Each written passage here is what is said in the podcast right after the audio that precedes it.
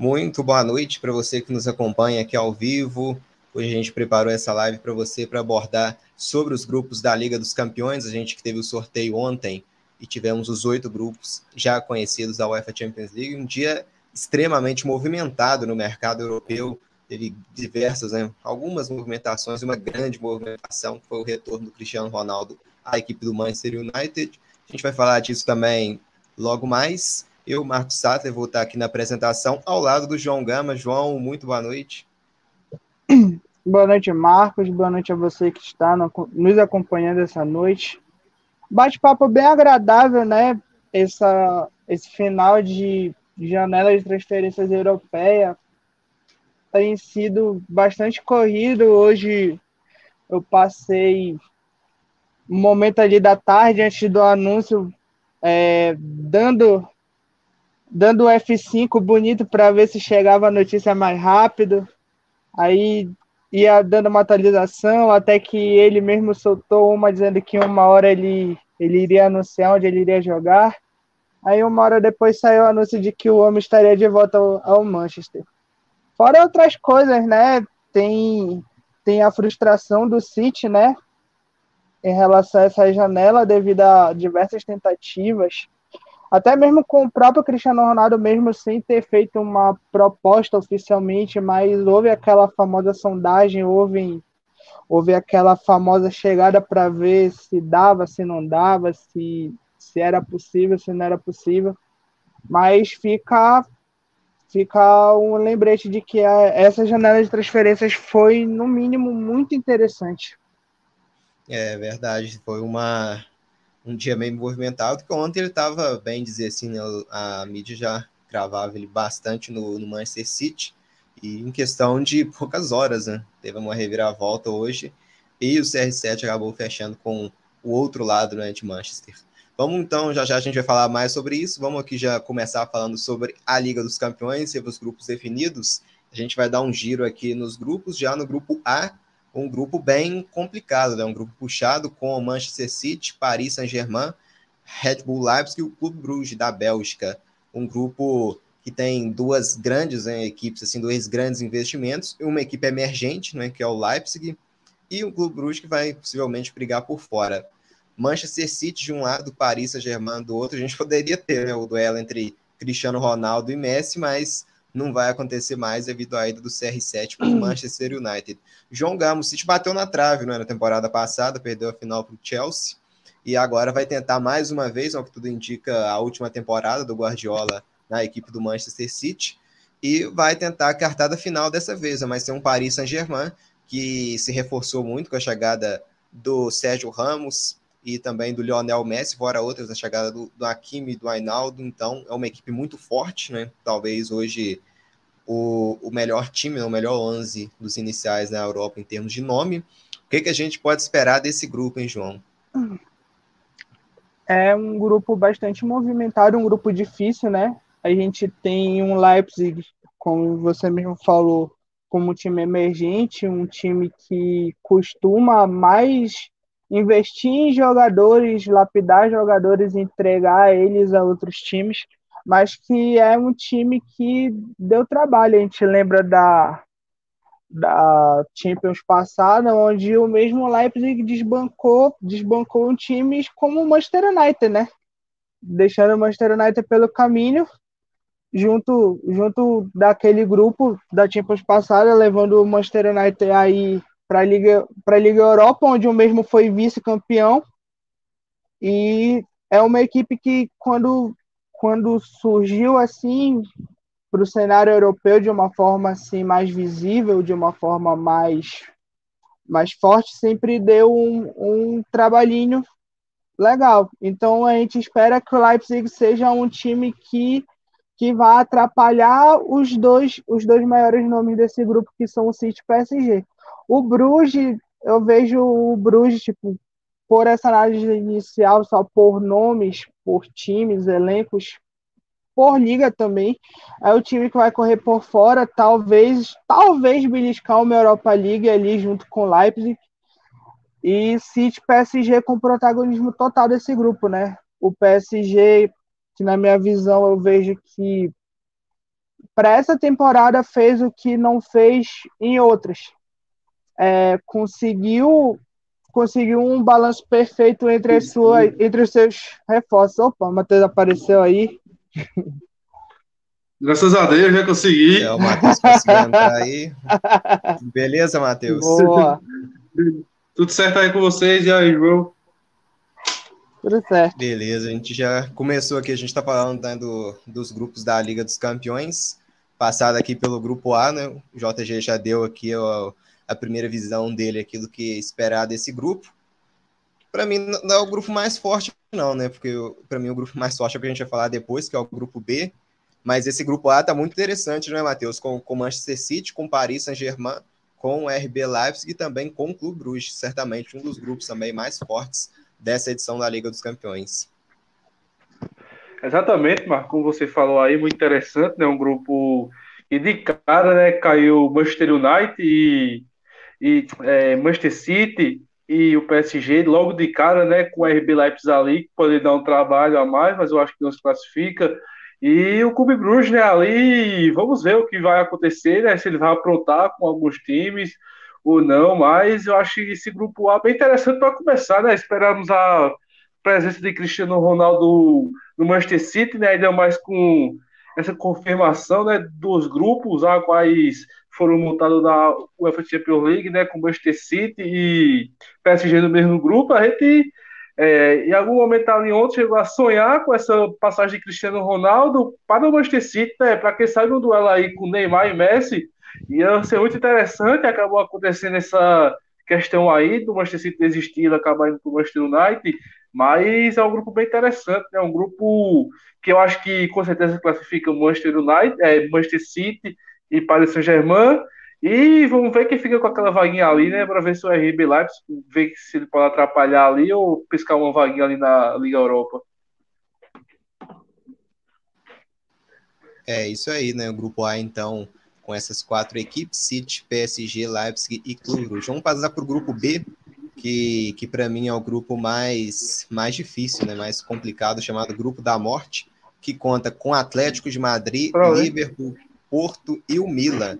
Vou passar a palavra para o João Gama. João, o que a gente pode esperar aqui desse grupo, que tem, tem três, né, três campeões, é o Liverpool, Porto e o Milan, Liverpool e Milan, pode até me ajudar na som, na som mas se não me engano são 13 títulos combinados, né? 7 do Milan e 6 do, do Liverpool. Liverpool.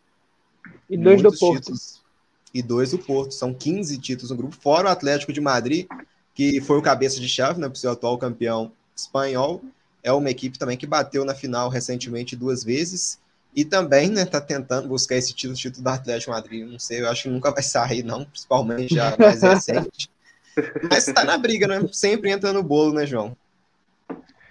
É, exatamente. Eu acho que uma equipe como o Atlético de Madrid a gente não pode descartar, né? Até pelo passado recente de um time que bateu na trave.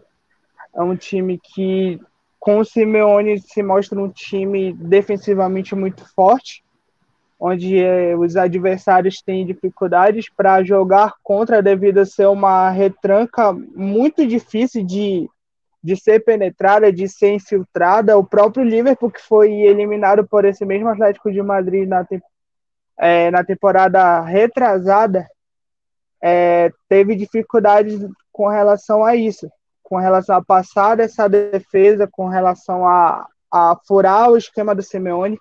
Então a gente espera que seja um grupo bem equilibrado. A equipe do Milan volta depois de muitos anos, né? E que sorte, né, da, da equipe italiana, né? Volta. Cai logo num grupinho de desse, né? Cai logo num grupo desse, um grupo pequeno, né? Desse, para medir suas Sim. forças, mas a gente sabe que é, o jogo é jogado, né? Quando a gente passa para jogar, tudo pode acontecer, o Milan pode surpreender, assim como o próprio Porto pode surpreender, como, como surpreendeu já, pa, passando, chegando longe na Champions passada.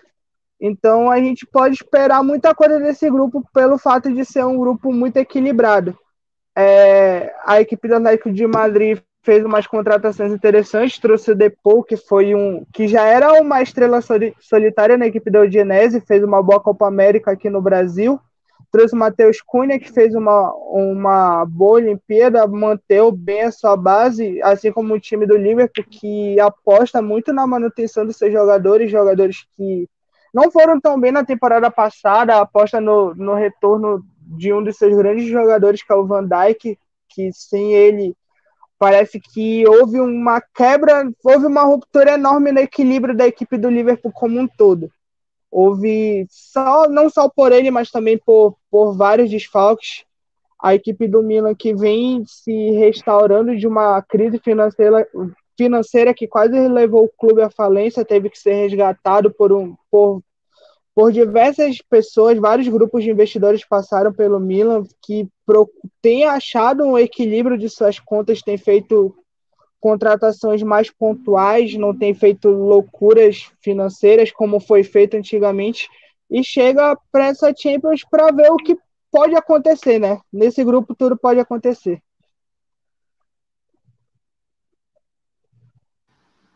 Tava mutado, é isso aí. Grupo muito difícil, né, Matheus? Com três equipes, quatro equipes né, fortíssimas, que o Milan também é uma equipe com camisa pesada, né?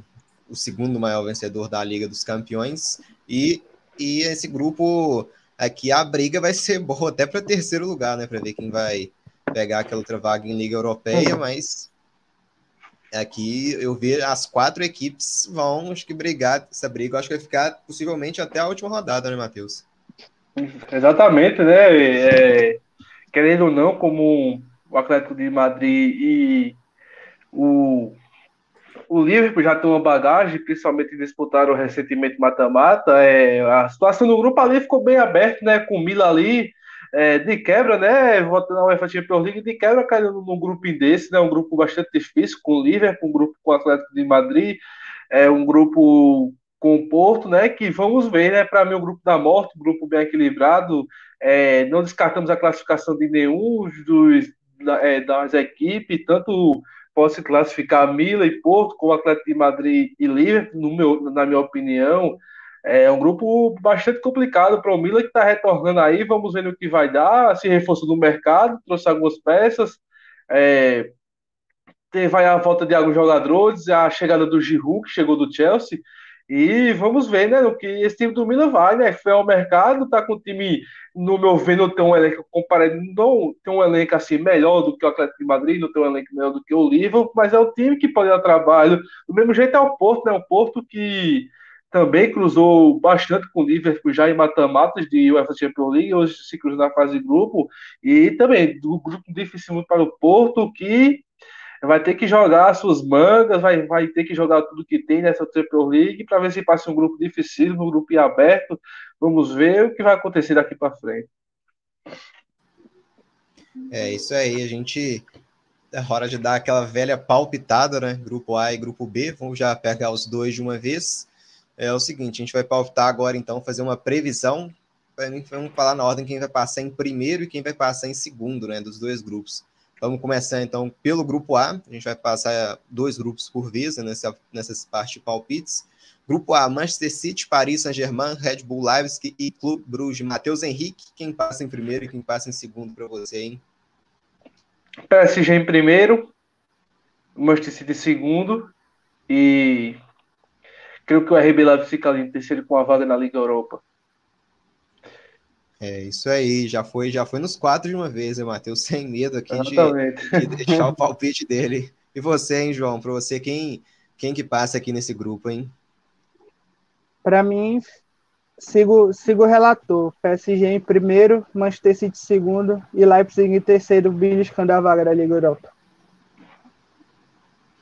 É isso aí, para mim. Pai, é. A questão é a seguinte, né? Com Mbappé eu cravava ali o PSG em primeiro, né? Mas agora com a saída dele, querendo ou não, a sua muda uma concepção, né? Eu deixo o PSG ali em primeiro com certeza. Cinema tiver 100%, o Leonel Messi tiver 100%, é, eu creio que eles podem puxar a ficha, mas agora com a saída do Mbappé, eu creio que aumentaram algumas chances do, do City a, a sair. Primeiro que não se surpreender, não, o City é um dos melhores times da, da, da, é, da Europa, né, aquisitivamente, financeiramente, é um dos melhores times da Europa, jogou final de Champions League recentemente com o Chelsea, e é, um grupo ali que a primeira colocação está bem aberto, né, mas eu creio que é, tem que escolher um, e eu acho que o PSG passa em primeiro nesse grupo. É, isso mesmo, um grupo bem, bem puxado, eu também acho que o Paris passa em primeiro, fico com o Paris no primeiro, City em segundo, Leipzig terceiro e o Bruges fechando aqui a, a conta do grupo. Agora o grupo mais difícil, né, de palpitar, o grupo B, o grupo da morte. Atlético de Madrid, Liverpool, Porto e Milan. Dessa vez eu começo com você, hein, João. Quem que passa aqui, quem que classifica nesse grupo? Para mim, nesse grupo passa Liverpool em primeiro, Atlético de Madrid em segundo e o Milan em terceiro. Acho que o Milan, para essa edição, só para sentir o gostinho ali da, desse retorno às noites europeias, acho que volta volta para a Liga Europa. É, isso aí. Eu já eu concordo na, com o João nos classificados, mas eu inverto a ordem. Para mim, Atlético em primeiro, Liverpool em segundo, eu coloco Porto em terceiro e o Milan em quarto. E você, Matheus? Vou seguir a intuito dos camaradas aí, né? Coloco também o Liverpool em primeiro. Para mim, o Liverpool é o melhor elenco do grupo, assim, no geral. É um time que. É, e um grupo desse não, não então me surpreenderia se ficasse de fora, mas também eu vou dizer que o Liverpool, querendo ou não, dos três é uns que foi, é, foi campeão né, da, da Premier League recentemente, ganhou a Champions League e tem ali o mesmo time, né? Praticamente de duas temporadas atrás. Então, acredito que o Liverpool sair primeiro no grupo, o Atlético de Madrid em segundo, e quem fica com a vaga na Liga Europa é o Milan. Eu acho que o, o sucesso do Liverpool nesse, nessa temporada toda passa muito pelo que o Klopp pode ainda extrair desses jogadores. Porque é aquilo, né? É um grupo que já está junto há muito tempo. É um grupo que começou de uma forma estratosférica. A gente tem ali a chegada do Salah fazendo uma temporada sensacional que, que a partir desse pontapé de saída dessa temporada extraordinária, a gente tem o Salah como um dos pilares da equipe do Liverpool, como principal artilheiro, o, o principal ali do ataque. Então passa muito pelo dedo do técnico, né? Pelo, pelo fato de já ser um grupo que já, que já vem junto há muito tempo, tem aquela questão dos adversários já saberem contra quem estão jogando, né? Então é fazer algo diferente, ver o que esses jogadores ainda podem dar mas eu concordo com o Matheus quando ele disse que o elenco do Liverpool é, é o mais forte do grupo. Pelo menos em termos de time titular, acredito que o melhor 11 seja do Liverpool. É, isso aí, o Liverpool também entrando mais uma vez, é muito forte para tentar esse heptacampeonato da, da Liga dos Campeões, esse grupo bem, bem complicado. Vamos virar para um grupo C sem aquele chamado né, gigante, embora o, o Borussia Dortmund e a Ajax tenham grandes pesos né, na, na Liga dos Campeões. É um grupo com o Sporting, atual campeão português, com Borussia Dortmund, Ajax e Besiktas. É um grupo equilibrado, né? Sem dúvida. Aí até o Besiktas acho que pode sonhar com uma vaga né, para a próxima fase, não seria nenhum, nenhum exagero. Já já vou passar a palavra para vocês, né? Que eu peço para quem estiver nos acompanhando ao vivo se inscrever né, no nosso canal, deixar seu like também na nossa transmissão, isso fortalece a gente demais né. Então, só quem tiver em tela cheia, só dar aquela minimizada, né, diminuir a tela, se inscrever e depois já pode deixar o like também, depois já pode deixar a tela cheia de novo e voltar a acompanhar. O Hulk 38, possivelmente, não sei se, se não for o Matheus Henrique, é alguém que torce para o Atlético, né? Tá aqui acompanhando a gente na, na live, mandando um salve, então salve também para o Hulk 38. Não sei se é Hulk palmeirense, um colega meu, se for Hulk palmeirense, é. um abraço aí, Hulk. Pode ser também, né? Um grande abraço aí. O John Dave também, Babinha, olha o Anchieta. Confesso que eu não sei, Matheus, explica aí pra gente.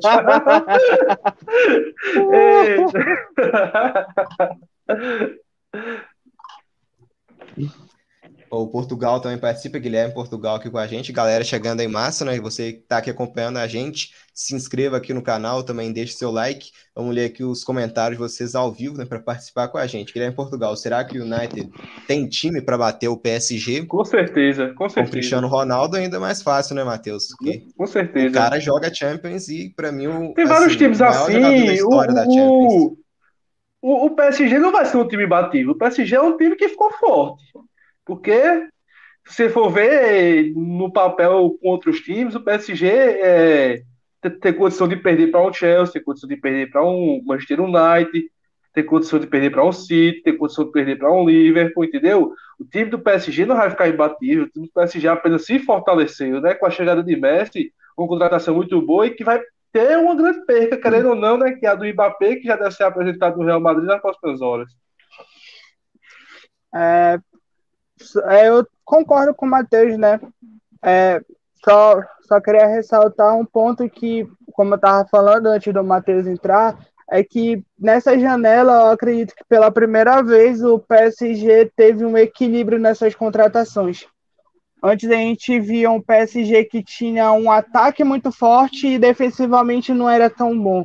Ou um PSG que conseguia ter um meio-campo bem compacto, um ataque forte, mas que pecava na defesa. Hoje, nessa janela, dá para se afirmar que o PSG teve um equilíbrio muito bom. Tipo, traz o Sérgio Ramos, que é um jogador consagrado, um jogador experiente, de fato, uma pessoa forte para sua zaga. Traz o Hakimi, que vem de duas temporadas muito boas, a primeira no Dortmund e jogou muito bem no título italiano da Inter a gente tem, claro, né, a grande estrela da, da janela do. O Hinaldo também, né? O, o Messi, né? Traz, traz um Hinaldo que acredito que para o esquema do PSG pode se encaixar muito bem. É um jogador que apoia muito bem ofensivamente, que tem uma força defensiva muito boa. A gente tem um, um ataque com o Messi, um Messi jogador que não precisa nem falar. A gente tem o Neymar que como dupla que eles se entendem muito bem. A gente tem o Di Maria do outro lado, que é um jogador também que eu acredito que muitas vezes é subestimado por alguns. É um jogador de extremo potencial, de extrema, de extrema habilidade, que contribui muito para essa engrenagem desse PSG. E a gente tem né, essa lacuna no ataque, né? A gente tem essas especulações fortes a respeito da saída do Mbappé. Ele ele querendo muito jogar pelo Real Madrid, assumir esse protagonismo em uma liga diferente, uma liga potencialmente mais forte do que a liga francesa, em um elenco bom, que também vai disputar a Champions, logo mais a gente vai ver a, o Real Madrid no, no seu grupo da Champions, mas eu acredito que o PSG não é imbatível, né? Eu acredito que tem times que, por, por ter um elenco mais consolidado, um elenco mais mais é entrosado, tem times, por exemplo, como o próprio Chelsea, que na questão do elenco eu acredito, elenco e entrosamento eu acredito que nesse momento é mais forte do que um PSG. Se jogasse os dois. Exatamente, é porque que quer o time do PSG vai ter que se encaixar ainda, né? O Pochettino vai ter que é, ver um esquema de jogo ali que se encaixa. O time do PSG não deve ser muito difícil, mas também vai ter que quebrar a cabeça um pouco ali, no, é. principalmente no sistema defensivo, né? É, a gente tem a gente tem um leque, né? O Pochettino tem um leque de opções na mão, nas mãos para ver o que pode fazer. A gente tem um Hakimi que é muito forte, que é muito forte como ala, que aí abre uma, uma possibilidade para jogar com três zagueiros. Inclusive o Hakimi ofensivamente é muito melhor do que o Hakimi defensivamente. O Hakimi defensivamente deixa um pouco a desejar. Então eu, eu acharia interessante de ver um esquema do, de um PSG com três zagueiros, ali com Sérgio Ramos, Marquinhos e o próprio Kipembe. O, o Hakimi de, de ala, a gente pode colocar ali dois meio-campistas fortes, pode ser o próprio Verratti, pode ser o Hinaldo, pode ser o Paredes. É, o PSG tem esse problema crônico né, com a ala esquerda, é um problema, eu já não sei que poderia jogar ali, pode ser Bernard, pode ser Kurzawa, acredito que quem entrar ali, eu acredito que não vai Diallo, né? corresponder né? ao Diallo também. Eu acredito que quem entra ali não corresponde à altura do restante do time, falando de questões técnicas mesmo. Para mim, quem entra ali nessa ala esquerda não corresponde ao restante da engrenagem do time, mas alguém precisa jogar. Alguém precisa jogar, alguém precisa cumprir esse papel. Então, eu acredito que se o Pochettino souber quebrar bem a cabeça, esse PSG encaixado é um time muito forte. Muito forte mesmo. É isso aí, deixa eu passar aqui mais os comentários da galera, muita gente aqui participando com a gente, ó. O o John, John Davy, ou John Davi, não sei, o, acho que é conhecido do Matheus, ele deixando um comentário aqui provocando, o Chelsea não ganha nem da Raposa Feroz. Aí, né? Raposa Feroz, para a galera acompanhando aqui, a gente que não sabe, é o Campinense, né? O maior time né, da Paraíba. Podemos dizer, né, Matheus? Você não chama clubismo, mas Com certeza. é o maior time da Paraíba. Vamos passar aqui para as outras Meu jeito que o Cruzeiro é o maior de Minas, né? É, aí fica Raposa com E o Rio é o maior né? do Pará. É, isso aí, ó. Eduardo Rodrigues, vocês acham que vai ser a Champions mais disputada barra competitiva dos últimos anos? Eu acho que tem tudo, né? Principalmente por causa do, desse né? mercado ser movimentado, né, Matheus? Se o mercado já estão especulando como o maior mercado de todos os tempos, porque, querendo ou não, aí eu tô tentando assimilar um pouco aqui na minha cabeça, sair de Cristiano com o Manchester United, tá entendendo? Porque até ontem a gente foi dormir com a cabeça no travesseiro naquilo, né, ó. É, é, é, Cristiano Ronaldo é, pediu para sair da Juventus, só então o técnico Alegre tinha confirmado, e que a gente via ali, que a imprensa brasileira, a imprensa europeia especulava, era o Cristiano Ronaldo e o Manchester City, né? fazendo ali é, o ataque do Manchester City, um jogador que o Manchester City está bastante carente, já foi atrás de Harry Kane, já foi atrás de outros atacantes também é, grandes europeus, e Pep Guardiola, inclusive, dizendo que tem dinheiro, mas e de repente a gente acorda e vê um CR7 do Manchester United, né, do nada, isso aí abalou muito assim o povo, né, e um cara que estava tranquilo na Juventus, né, de repente essa notícia que quer pedir para sair, a Juventus querendo ou não, tem isso como uma despesa, né? Porque o salário de Cristiano Ronaldo era um salário muito alto na Juventus. E a Juventus aí vai ter que pagar um pouco as suas contas, vendo o que vai ver, vendo o que vai pensar, mas, tipo assim, uma, uma Champions League disputada vai ser, porque é, a gente vê times muito fortes, Chelsea, Bayern de Munique, Real Madrid com o reforço do Mbappé vai se fortalecer bastante agora, Manchester City, ver o Manchester United com a chegada do Cristiano Ronaldo, ver o próprio PSG, ver o Liverpool, e isso a gente vê assim, analisando assim, tem muitos times favoritos a ganhar esse título, né? Um título muito imprevisível e como sempre a Champions League, né? Uma competição disputada, mas eu acho que essa está sendo a mais aguardada justamente por causa disso, né? Porque veremos Messi fora de Barcelona, Cristiano Ronaldo de volta a Manchester. É isso. É isso aí. Deixa eu ler as outras mensagens aqui também, galera participando aqui. Para você interagir com a gente, né? A gente destaca só deixar sua mensagem aqui no chat. Aproveite também, se você ainda não é inscrito, vai e se inscreva no nosso canal, né? Que fortalece demais aqui para a nossa transmissão. Deixa eu ver onde que eu parei. Isso, agora que o Eduardo né, Rodrigues também deixando salve, Matheus, meu sócio forte. Mandei um salve para o Matheus Henrique, um grande Eduardo. salve também para o Eduardo Rodrigues. Isso é o Hulk 38 aqui. Primeiro aqui teve outras mensagens. O Hulk 38, se o PSG não ganhar essa temporada, pode esquecer, porque contratou muito bem jogadores decisivos. É isso aí que a gente falou também. A gente já comentou né, do grupo A desse, desse Paris Saint-Germain que teve diversos investimentos. O Guilherme Portugal aqui também participando mais uma vez. Eu acho que o City não tem time para chegar essa temporada. Acho que o time não se reforçou tão bem, pagou um valor muito grande no Grealish e não repôs o Agüero, que vai fazer muita falta. Queria o Harry Kane, né? Mas pelo visto não vai mais. Tentou o Cristiano Ronaldo também, né? Que seria até ainda melhor do que o Harry Kane. Eu acho que não, tem mas, mais. Mas manteve a base, né, Matheus? Eu acho que o Exatamente. importante do, do City é isso. Manteve a base e ainda trouxe o Grealish. Exatamente, né? Trouxe o Grealish aí, né?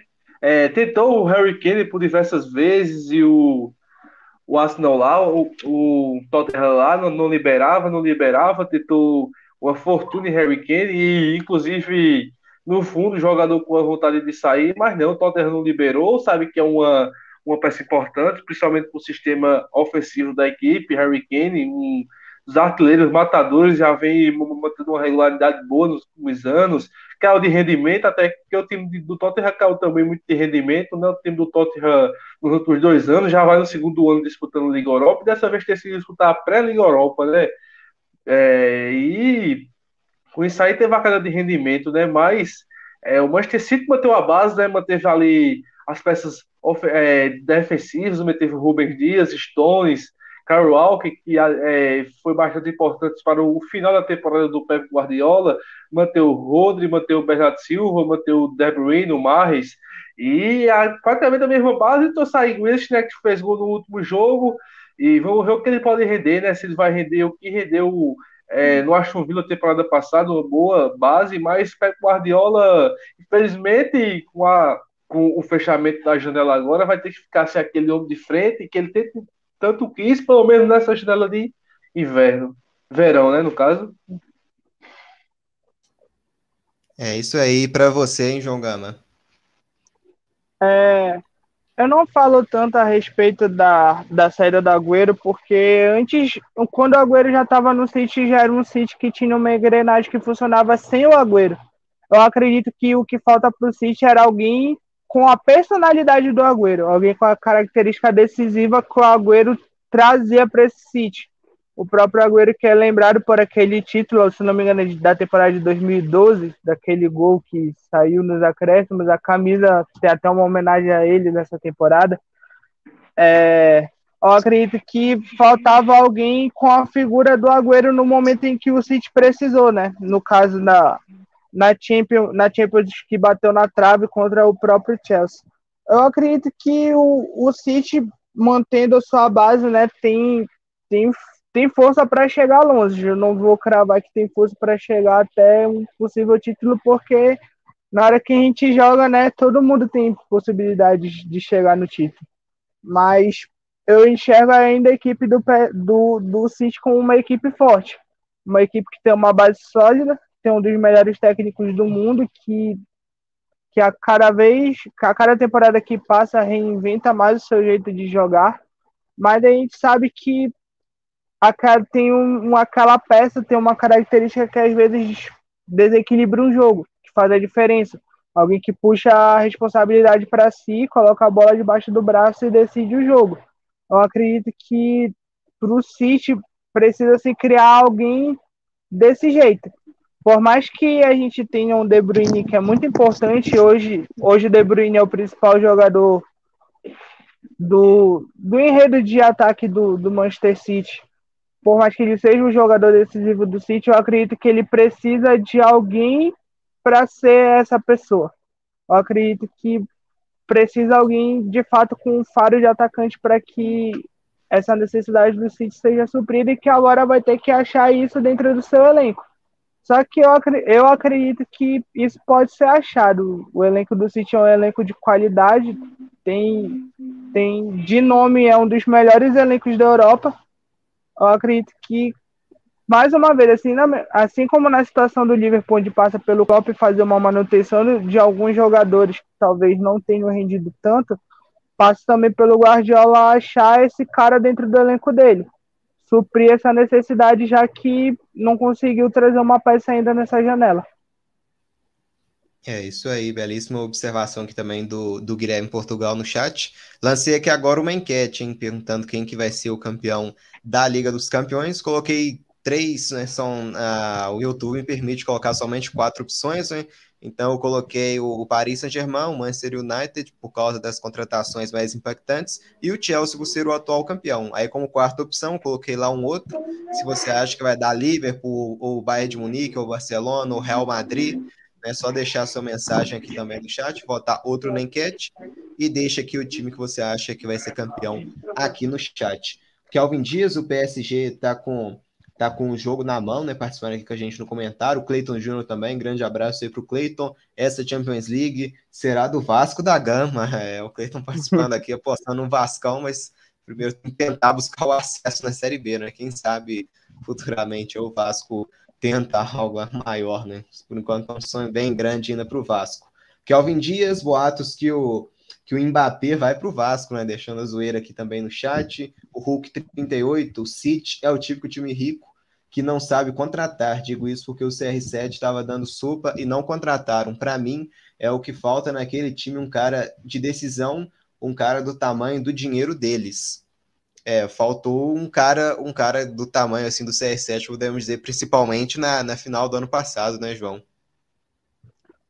É, é como eu falei, né? Tipo, o poder de decisão de um, de um cara que realmente faltou. Tipo, pro City, por muitas temporadas, o cara que, que foi que foi essa espécie de do cara decisivo foi o Agüero. Mas com o passar do tempo, né, tipo, novas peças foram chegando, uma nova maneira de jogar foi sendo reinventada e o Agüero foi começando a ficar de lado nessa história. Também lesões atrapalharam essa jornada final do Agüero no City, mas faltou. Faltou de fato, faltou de fato um cara com poder de decisão que e que poderia ter sido, né? Eu não culpo tanto a questão do City com relação ao Harry Kane, porque aí já tem outra questão, outras questões, já envolve o fato do, do presidente do Tottenham não querer abrir mão do seu principal jogador, e isso é algo totalmente válido, principalmente para um cara do tamanho do Harry Kane, do tamanho que ele tem hoje, se tratando de futebol europeu. Então é válido você não querer perder um cara do calibre dele. É, com relação ao Cristiano Ronaldo, eu acho que faltou faltou, realmente faltou gana do Manchester City. Faltou gana de querer, de fato, ir atrás de um cara como como Cristiano Ronaldo. Só que é aquilo, né? Tipo, quem, quem tá mais ali à frente, né? Tipo, sabe os prós e os contras mais de trazer de trazer um cara como Cristiano Ronaldo, de trazer tanto financeiramente quanto para grupo e tudo mais. Mas eu acredito que para um cara como Cristiano Ronaldo você faz o esforço, principalmente para você que tem uma ambição de, de ter o agora. Não é um projeto para daqui a 5, 4 anos, tipo, o projeto a longo prazo do, do City, tipo, é uma etapa que já se passou. Tipo, o projeto de longa etapa do City era para chegar num momento como essa temporada. Tipo, de já ter alguém com poder de decisão e conseguir atingir o principal objetivo do clube, que é ter uma Champions League. Então, para um objetivo tão para o presente, eu acredito que deveria sim ter sido feito um esforço maior para um cara como Cristiano Ronaldo, assim como para qualquer outro que fosse que fosse um Cristiano Ronaldo. Eu acredito que para caras assim, caras que são de fato um talento especial, você não tem que medir esforços se eles estiverem dando sopa no mercado como esse. E barato, é. né? Porque ainda mais agora que o campo, que as transferências europeias são malucas, é só valores estratosféricos, você tem o Cristiano Ronaldo dando sopa por cerca de 30 milhões de euros. 30 milhões de euros hoje na Europa é um troco de jantar. Ainda mais para um jogador do calibre dele. É, isso aí. Vou seguir aqui no, nos comentários, ó, o Guilherme Portugal falando sobre o Barcelona. Então a gente pode fazer o seguinte: depois a gente volta no grupo C, vamos passar para o grupo E, que é justamente o grupo do Barcelona. E o Barcelona né, é sem incógnita uma temporada, assim, depois de tantas, né, de, de, de mais de uma década com o Lionel Messi, o Barcelona perdeu né, o, seu, o seu maior né, jogador da, da história e caiu num grupo com o Bayern de Munique, né? O Bayern que aplicou aquela sonora goleada por, por 8, né? 8 a 2 para cima do Barcelona logo no, no, no retorno após a paralisação da pandemia. O grupo E tem o Bayern de Munique, tem o Barcelona, tem um Benfica também na briga do Jorge Jesus, um time que talvez pode ameaçar o Barcelona nessa segunda vaga, e o grupo fecha com o Dinamo de Kiev. Do, né, esse é o grupo E formado, o Guilherme Portugal participa aqui. Eu acho que o Barcelona com o Depay pode surpreender. Né? Ele pergunta se a gente acha que se o Barcelona com o Depay pode surpreender ou está um, em um patamar abaixo das outras forças. Está na segunda prateleira, né? Pelo menos coloca o Barcelona numa segunda prateleira, até nesse grupo, atrás do, do Bayern de Munique, hein, Matheus? Para você ver esse Barcelona, como que pode ser nesse né, Barcelona sem o Messi? vai ficar né, complicado, a gente sabe que vai ficar bem mais, né, porque você perdeu um jogador igual o Messi, não tem reposição, né? Podemos dizer assim, talvez um Cristiano Ronaldo, um jogador praticamente do tamanho, né, também do Messi, seria uma tentativa, e o Barcelona vai tentar se reencontrar, né, Matheus, sem que mudar muita coisa, antes jogava em função do Messi, agora vai teve diversas mudanças, tanto na parte administrativa quanto também em campo, hein, Matheus? Exatamente, né? O Barcelona que vai ter que se virar essa temporada sem o Lionel Messi, né? Que foi é, nos últimos anos foi a estrela do time, o principal jogador da equipe. É, temporada passada fez jogos o que o Leo Melas foi, porque praticamente o cara levou o time, né? Levou o time a pelo menos ganhar uma Copa do Rei, levou o time a disputar o título espanhol até a última rodada. E Barcelona vai ter que mexer os pauzinhos ali, vai ter que se organizar, porque perdeu sim a sua principal estrela, mas é, se reforçou, né? Se reforçou com a chegada do Memphis Depay, se reforçou com a chegada do Agüero, que já chegou já é, indo para o departamento médico, é, se reforçou é, também com a chegada do brasileiro Emerson Royal, e vamos ver aí no que vai dar, né, no que é, podemos fazer com esse Barcelona, né, que tirou ali uma principal peça dentro de campo da equipe, de fora de campo também, é, a mudança também nos bastidores. Eu acredito que o, o time do Barcelona ainda mantém um base forte, não é um time tão abaixo, mesmo sem o é, mesmo sem Messi, é um time que ainda tem jogadores é, excepcionais, né? Tem o próprio Depay, tem o o Griezmann também, né? Que jogou muito bem na, no final da última temporada, se encaixando ali. É, e vamos ver agora né, é, quando, quando a Agüero voltar, né? Manteve ali o meio de campo com é, Busquets também, o Jordi Alba na lateral. É, mas o problema do Real Madrid, principalmente pela cobrança da torcida, da imprensa, a cobrança foi do sistema defensivo, né? Que o time não se reforçou. E se você for analisar, na última temporada foi uma das principais é, pecados dos times ali no sistema defensivo, levando gols, muitos gols. E vamos ver como é que vai ter esse Barcelona, né? É, já está com quatro pontos no Campeonato Espanhol, já começou, tipo, dando aquela pinta que dá para brigar por título, porque querendo ou não, não tá no nível tão abaixo ainda do Atlético de Madrid do Real Madrid, porque ainda tá ali com a mesma base, com o mesmo técnico, com jogadores excepcionais, e o, o Barcelona vai beliscar ali, né? Uma vaguinha ali nas oitavas de finais, tem que ir, né? Porque uma coisa seria uma coisa totalmente estranho, né? Ver um time como do, do Porto do Barcelona, que sempre frequentou ali as oitavas de finais da UEFA Champions League ou possível Liga Europa. É isso aí, o Matheus falou do Barça, agora vamos falar um pouquinho do Bayern, João Gama. O Bayern que, sem dúvida, entra para tentar mais um título né, da, da Liga dos Campeões. O campeonato alemão, como sempre, já é o, o Bayern já é o principal favorito. É um time também que eu coloco nessa primeira prateleira, hein, João? É essa equipe do Bayern de Munique que agora também com, conta com o Upamecano né, na zaga, também um zagueiro bem, bem foi bastante importante na, na trajetória, nessa trajetória ascendente da equipe do Leipzig, que foi que transferência de 42,5 milhões de euros, uma grana bem alta também, um valor investido pelo Bayern, que também né, já mantém basicamente a sua espinha dorsal, né? Continua com Lewandowski, segue com, com jogadores importantes como Thomas Miller, o, o Kimmich, o Goretzka, e fora né, o Manuel Neuer no gol, Alfonso Davis, lateral, um, um elenco que conseguiu se manter nos né, seus, seus principais nomes e vai chegar de novo aí, né, Bayern de Munique na última temporada acabou sendo eliminado por Paris após né, conquistar o título na temporada anterior, hein, João? É, é, a equipe do Bayern né, é uma equipe que tem essa característica, né, é, na nossa geração, né, de nós três nos últimos anos a gente viu um Bayern que mudou muito pouco. E só mudou porque quem, quem precisou sair praticamente já estava em fim de carreira e não tinha mais aquela mesma força de continuar. E que foram, foram repostos por jogadores, por bons nomes. Tipo, a gente tem um, um Bayern de Munique que foi campeão da Champions League recentemente, que, que mantém o seu império na Alemanha, que, que mantém jogadores da base da seleção alemã até hoje.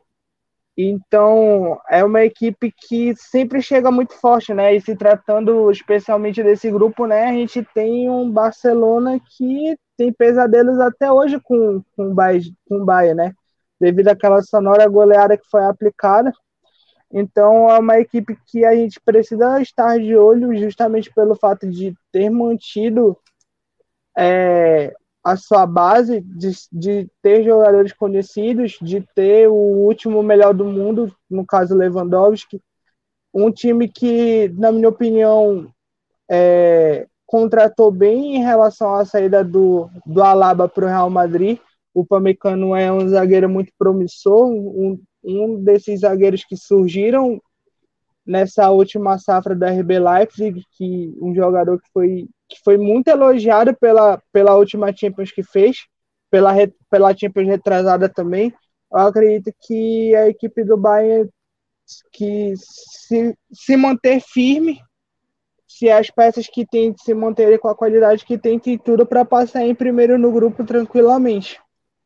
E eu acredito que o, o novo técnico do, do Bayern tem tudo para dar certo. Agora que é, inclusive era um antigo técnico do RB Leipzig, o, o Nagelsmann, eu acredito que tem tudo para dar certo. E também já deixo meu palpite com o Bahia passando em primeiro nesse grupo.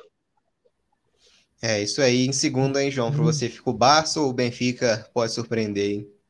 Pois é, eu tava. Fui, fui dar uma olhada a respeito de nomes do elenco do Benfica, né? É uma equipe interessante, tem uma base já montada, a base da equipe que o Jorge Jesus montou a partir da temporada passada.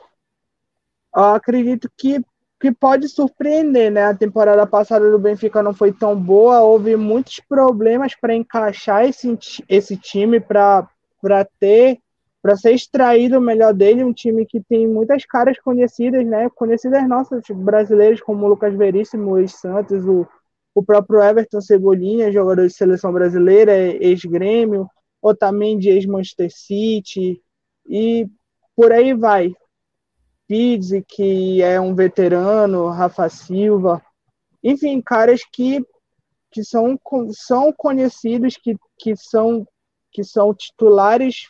Hoje o Everton Cebolinha nem tanto, já amarga um, um banco de reservas que tenta buscar seu espaço de novo.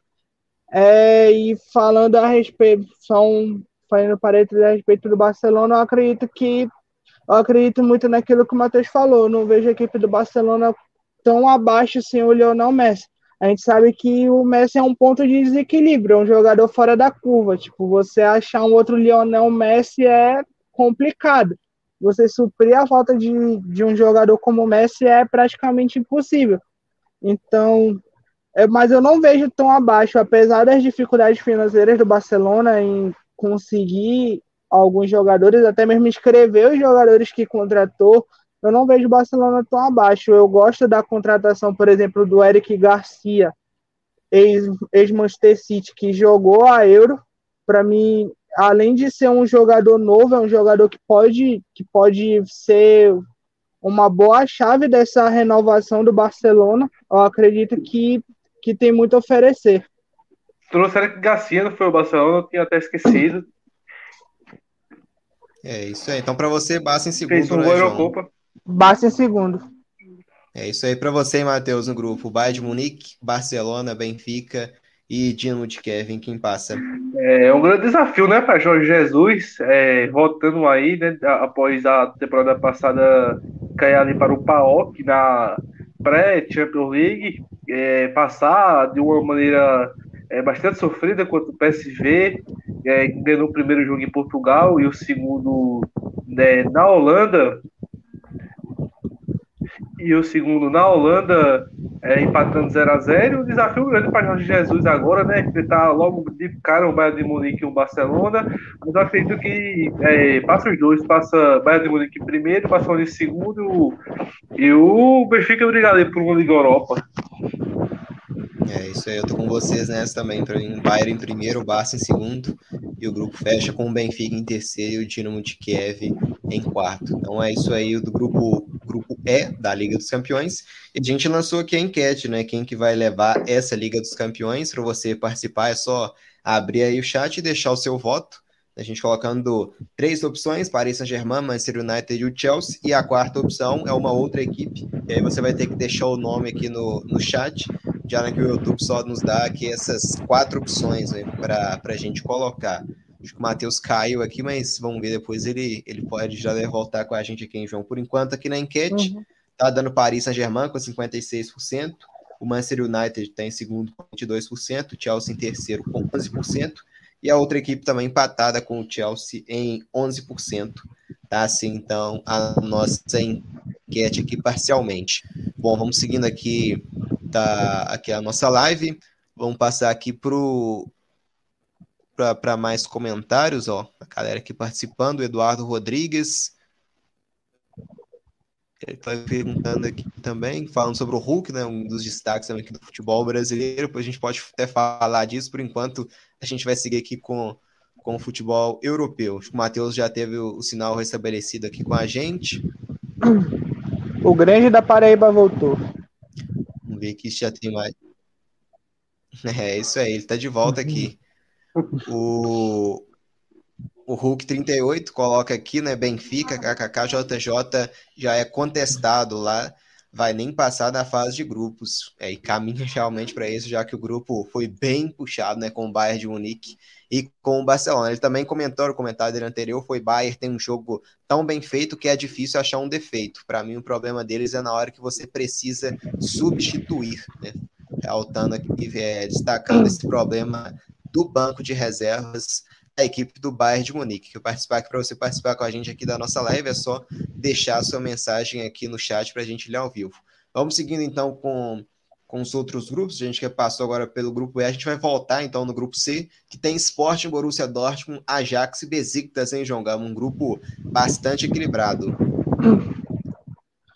Exatamente, o grupo C é um dos grupos equilibrados onde literalmente qualquer coisa pode acontecer e o mesmo é. acontece com o grupo G que a gente vai chegar lá depois. Mas sobre esse grupo C, cara, esse grupo C é literalmente um quebra-cabeça, cara. É ao mesmo tempo que pode acontecer tudo que a gente pensa, pode acontecer tudo diferente é, é bem complicado da gente falar desse grupo C. A gente tem o Borussia como a equipe que encabeça né, no quesito força esse grupo, né? Mas a gente sabe que o Borussia Dortmund é conhecido pelas famosas pipocadas, né? É, é uma equipe que a gente, quando a gente pensa que vai seguir de uma é maneira é constante, né? é, é muito complicado. É muito complicado a gente a gente falar, tipo, dar um destaque para alguém sim nesse grupo, mas a gente for pensar no quesito elenco, tipo, o Borussia passa na frente. Tipo, a gente tem no Borussia simplesmente, para mim, um dos jogadores mais promissores dessa geração. Para mim, só perde, só perde o Mbappé no sentido de títulos. Porque o Mbappé mais novo tem uma relevância em relação a títulos maior do que o Haaland, mas no quesito eu acho que eficiência, eu acho que o Haaland está tá no nível muito absurdo. E só é um garoto, né? Tipo, ele é muito novo. E, e já a gente vê tão novo um, um centroavante desse calibre. Né? É. E, tipo, ó, o jogador que foi eleito o melhor atacante da última Champions, deixando o melhor do mundo para trás, o, o nosso Lewandowski. Então, tipo, a gente tem um fator de decisão muito forte num menino tão novo, né? Que inclusive decidiu hoje pro, pro Borussia Dortmund na, na vitória sobre o Hoffenheim pela, pela Bundesliga, com o gol nos acréscimos. Então, tipo, a gente tem a gente tem um Haaland que quando o cara tá num, num bom dia, é um cara que pode literalmente decidir um jogo. Então, e também por, por outras peças, a gente tem o interminável Marco Rocha, saudável, que a gente sabe que, que o Rocha tem muito problema com lesão, mas que ele saudável é uma, é uma peça muito importante para a equipe do Borussia. A gente tem a gente tem algum, algumas joias no meio-campo, como, como o Jude Bellingham, que jogou a última, que foi convocado para a última Eurocopa, né? Tava, tava com a Inglaterra na última Eurocopa. A gente tem o Giovanni Reina também, como um grande destaque nesse meio-campo da equipe do Borussia.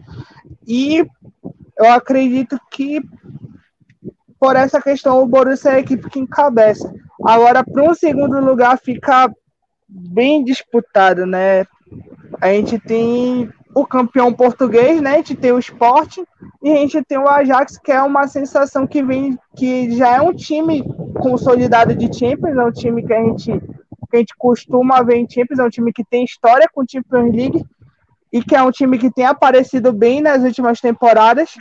Mas a gente, enfim, está lidando com o campeão aqui, né? Eu acredito que a equipe do esporte não, não tem que ser desprezada, muito pelo contrário, tem que ficar de olho na, na equipe do esporte, porque uma equipe não chega numa Champions League por acaso, ainda mais como cabeça de chave, campeão de uma liga, então acredito que a equipe do esporte merece muito respeito e merece toda a nossa atenção em relação à equipe do Ajax.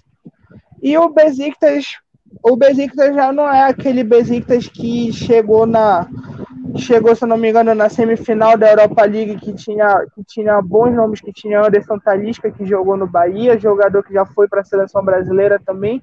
Tínhamos Ricardo Quaresma, jogador português também. A gente tinha alguns bons nomes também no meio-campo. O Oziakup, que está lá até hoje, o, cana o canadense Hudson. A gente tinha Negredo naquele time, o espanhol Negredo. A gente tinha o croata Vida, finalista da, da Copa do Mundo de 2018, junto com a, junto com a Croácia. A gente, a gente tinha e o, o goleiro. O Bezix contratou recentemente Batshuayi, né? O ex-jogador do é. Chelsea, né? Para o ataque ali, fortalecer.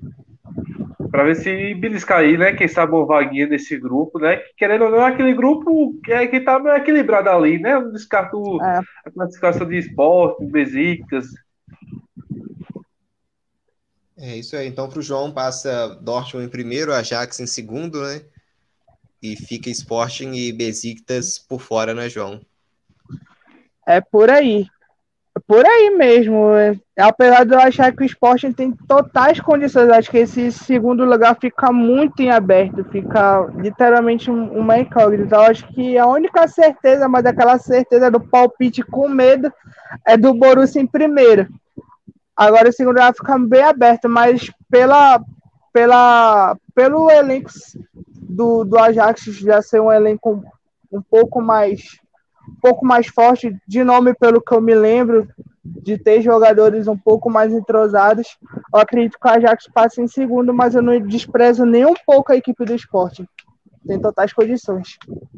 Concordo. É isso, eu tô com você nessa também. Para mim, da Borussia Ajax, o Sport fica com o terceiro lugar e o Besiktas com quarto. Antes do, do palpite aqui do Matheus, o Guilherme Portugal, ele pergunta que acham que o Milan pode surpreender.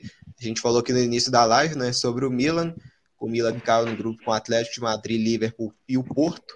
A gente acha que o Milan vai disputar, né? Vai competir, mas não não vai passar, né? A gente foi com o Atlético de Madrid, Liverpool, mas a gente aposta no Milan podendo surpreender no caso de incomodar essas duas equipes, mas não a ponto de, de classificar. E para você, hein, Matheus, nesse grupo C, Sporting, Borussia Dortmund, Ajax e Besiktas, qual que é seu palpite aqui para os classificados? É um grupo um pouco imprevisível, né? Com certeza o Borussia Dortmund, pelo a grandeza do time, né? O status do time é, é favorito a passar em primeiro, mas eu não descarto ali uma, uma competitividade nesse grupo boa, né? Porque querendo ou não, são times equilibrados. Já temos o atual campeão português, temos o Besiktas, que é um time bastante trabalhoso, costuma dar trabalho, e temos o Ajax, né? Que é, disputou semifinal de Champions há, há, uma, há duas temporadas atrás, e é uma equipe que é, foi ao mercado, não trouxe muitas estrelas, mas aí manteve a sua mesma base do ano passado, né? Vai manter o Anthony lá na frente, David Neres, o Tadite, o Taliafico, é, o Blind, zagueiro, e mantendo a mesma base ali atrás, vamos ver no que vai dar nesse Ajax, que é, se torna um grupo imprevisível, mas é, eu acredito que passe o esporte, né, até porque pela crise que o time deu nos últimos anos, atual campeão português, mas eu acho que essa segunda vaga fica ali entre o esporte e o Ajax, né? Mas eu acredito que o Sporting passa e o Borussia Dortmund também. É isso aí. Vamos passar para o grupo D, então, com dois gigantes, que tem o, a equipe da, da Internacional, o Real Madrid, e uma outra equipe que incomoda também, que é o Shakhtar Donetsk da Ucrânia, e fechando aqui o grupo, né, o, o menos conhecido, a equipe do Sheriff Tiraspol da Moldávia, é uma equipe assim, acho que a menos a menos conhecida, né, dessa edição da Liga dos Campeões, né, correndo aqui, a gente pode dizer por fora desse grupo. Internacional e Real Madrid, né, um duelo bem interessante. Se não me engano, caíram até recentemente no mesmo grupo, né? É, literal, é literalmente o grupo Ctrl-C, Ctrl-V dessa Shakhtar, né? É, é literalmente. É o só, né? só o Sheriff que entrou no lugar do, do Borussia Mönchengladbach que não se classificou para essa edição da Champions. Para ver se a Inter tem chance de passar nesse grupo, né? Porque a Inter, ano passado, é, temporada passada, conseguiu na Liga Europa, se eu não me engano, não foi? É, ela Acho passou, foi, foi, o Real e foi. o Mönchengladbach, né? Exatamente, foi, o Shakhtar em terceiro e o Borussia Dortmund e, o, e, o, e a Inter foi em quarto lugar, se não me engano. É, isso aí. Nesse ano, hein, É. Matheus? Será que vai, vai dar para Eu Inter acho passar? que perdeu o Lukaku, né? Perdeu o, o Hakimi, mas eu acho que a Inter tem grande chance de, passar, né? E se quiser passar é agora, né? Pelo fato de ter o Sheriff, que é estreante, provavelmente, com todo respeito, deve ser, não sei, né? O, o- a- até o saque de pancadas do time, ou não, pode surpreender, como já vimos times pequenos desse porte surpreender. Mas tá com o Schalke também, que se classificou aos, aos e barrancos, não foi em cima do monstro na pré. Mas eu acho que é, a Inter de Milão tem condições e tem que fazer jus à temporada passada, né? Atual campeão italiano, acabando com a dinastia da Juventus. E eu creio que a Inter de Milão tem grande chance de passar agora, né? Mas eu não descarto o Shakhtar do trabalho, porque o Shakhtar é time que também se reforçou. Mas eu creio que é agora, né? Eu creio que passa Inter de Milão e Real Madrid nesse grupo. É, esse é o Sheriff que veio dos playoffs, né? Deixou para trás uma equipe mais conhecida, que é o Dinamo Zagreb, venceu por 3 a 0 lá na Moldávia e depois no, no segundo jogo, né, conseguiu empatar em 0 a 0 fora de casa lá na Croácia. Então, uma equipe que está com, com bagagem já, né, dos playoffs nesse grupo. E para você, hein, João, como que fica a classificação desse grupo? Pois é. Quando a gente olha para esse grupo, a gente pensa da loucura que foi, né? Da última vez que esses três estiveram juntos, né? A gente dava como certo Inter e, Inter e Real Madrid como, como postulantes, né? A passarem de fase nesse grupo. Dava o Borussia como o grande azarão e no fim o Borussia passou e a Inter nem para a Liga Europa conseguiu se classificar. Então, é, é um grupo equilibrado, né? Eu acredito que o Real Madrid dessa temporada tem o diferencial muito grande a respeito da última, trocou de técnico, né? Tem, vai ter o Hazard à sua inteira disposição, se nada acontecer até lá, eu acredito que não, acredito que nessa temporada o Real Madrid já tem o Hazard saudável à sua disposição, tem a volta do Gareth Bale, que é um jogador que o Carlo, Ance- Carlo Ancelotti gosta muito, é um jogador que ele banca demais, inclusive que tem, que tem começado como titular nesse início de temporada. É, a equipe da Inter de Milão que perdeu né, o Lukaku para o Chelsea. É uma baixa muito grande devido ao Lukaku estar tá no auge do futebol dele, tem sido um cara extremamente importante, um cara que tem literalmente jogado muito mas eu, eu gosto da eu gosto da postura da Inter nesse início de campeonato. Hoje hoje venceu de virar a equipe do Elas Verona, já com estreante, né? Com estreante fazendo dois gols, o Joaquim Correia que veio da Lazio, já chegou no primeiro jogo metendo dois gols hoje. Pode pode ter um bom encaixe ali junto com o junto com o Lautaro, que foi quem ficou ali no ataque, o Lautaro que é um grande jogador também, um jogador com, que pode que pode sim suprir essa falta do Lukaku. Ainda mais agora que a gente tem esse campeonato italiano tão aberto, né? A gente já teve essa quebra de dinastia Também. na temporada passada dessa própria Inter, a gente tem uma, uma Juventus que perde o Cristiano Ronaldo, mas que já com ele já não tinha o desempenho tão bom. Isso é algo que a gente vai falar depois, que eu queria mencionar depois quando a gente chegar no grupo da Juventus a respeito a respeito dessa saída do Cristiano Ronaldo, né? Daquilo que se esperava ter com ele e daquilo que não entregaram para se ter com ele. Tem uma diferença muito grande de você trazer um jogador e você encorpar algo em volta de um jogador. Mas isso a gente deixa para falar depois. É, para esse grupo, eu acredito no Real Madrid favorito, não só por ser o maior campeão da Champions, mas sim em termos de elenco, né? A gente tem um elenco que já tem uma bagagem muito grande, né? A maioria desse elenco é tricampeão da Champions. O, tem gente ali que tem quatro Champions, que é, que é o caso do, do Tony Kroos, que já tinha ganhado Champions com o Bayern antes de chegar no Real Madrid. Então, tipo, é um elenco muito experiente. É um elenco que sabe jogar junto, é um elenco que tem que já tem um certo encaixe. Onde a gente vê na zaga hoje o maior problema do Real Madrid, onde, onde perde, né, o seu capitão, perde Sérgio Ramos, se busca um encaixe ali na, no miolo da zaga, junto com a lateral esquerda. O Carvajal, que, que é o titular, teve muitos problemas com lesão na temporada passada, passou muito tempo fora, muito tempo no DM.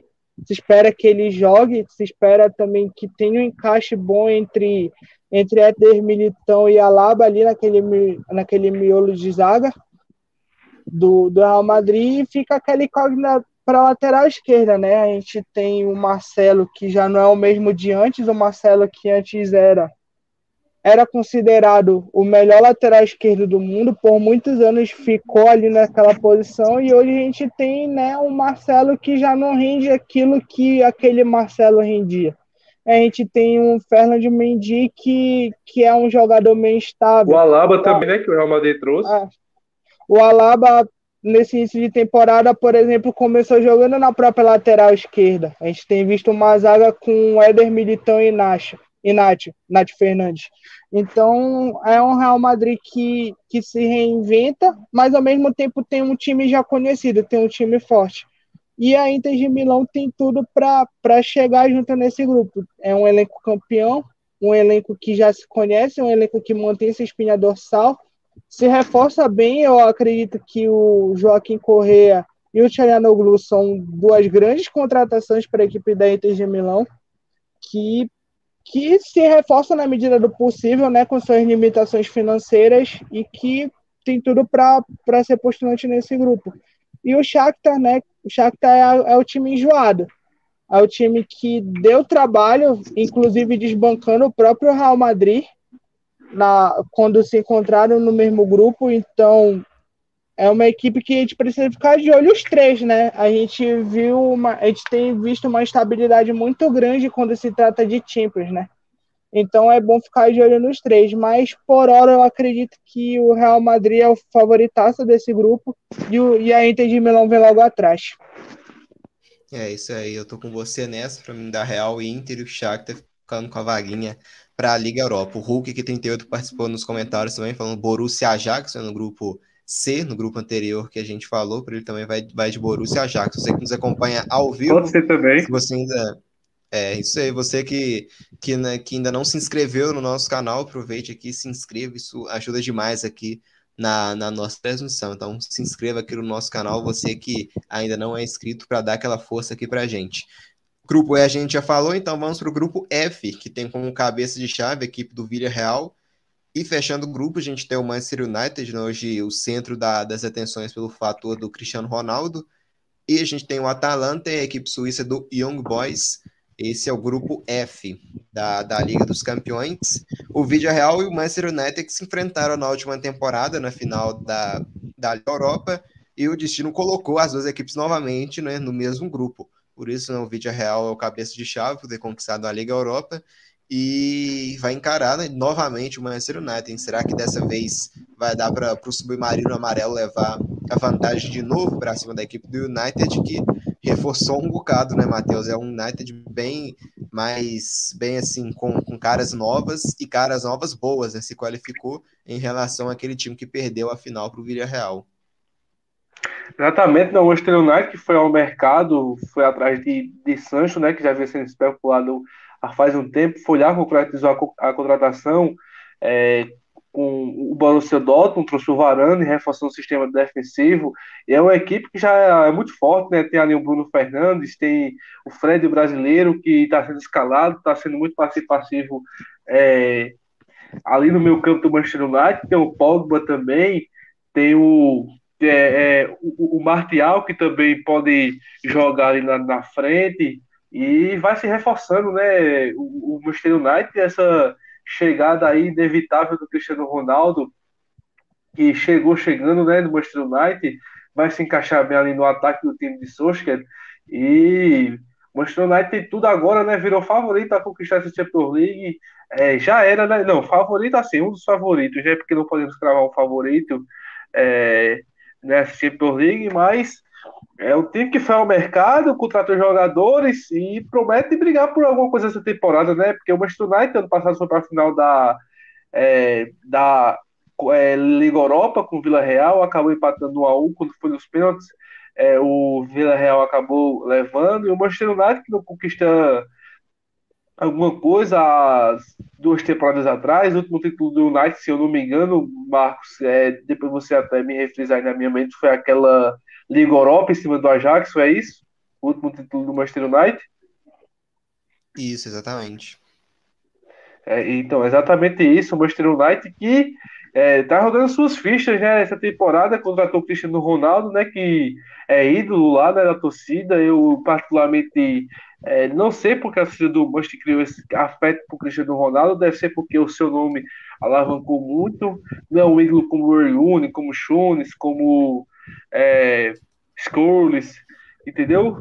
É, não é um ídolo como as relíquias assim do Manchester United, mas que chegou chegando e promete botar o Manchester United outro patamar, né? Jogar um campeonato difícil, é um nível muito alto, que é o da Premier League, e é, os times foram ao mercado, Chelsea, Manchester City, é, Tottenham foram ao mercado atrás de opções, o Tottenham com do Espírito Santo, mas tá, em relação à Champions League, o Manchester United tem sim possibilidade de ganhar a Champions League e deve passar em primeiro nesse grupo. E é segundo, aí, acredito, no Atalanta, né? É, o Vídeo Real e Atalanta, acho que vai ser uma briga bem, bem é, interessante. É, exatamente, bem disputada, né? É isso aí, o Atalanta que chegando nas últimas Ligas dos Campeões está tá conseguindo fazer campanhas boas, já bateu nas quartas de final, né, se não me engano, no, no retorno após a paralisação da pandemia.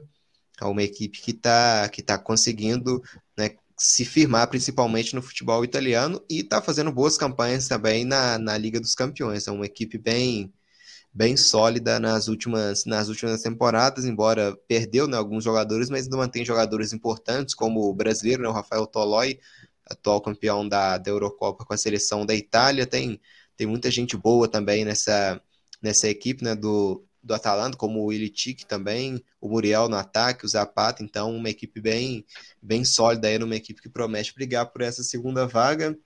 E eu fecho também com, com o Matheus, para mim, passe United em primeiro o Atalanta em segundo, com o Vídeo Real tendo a chance de, de buscar o bi, né, da Liga Europa. Então eu fecho dessa forma no grupo F e você, hein, João? Cara, eu, eu voto no Manchester em primeiro, favoritaço do grupo, mas em segundo eu deixo eu deixo o campeão da Europa League.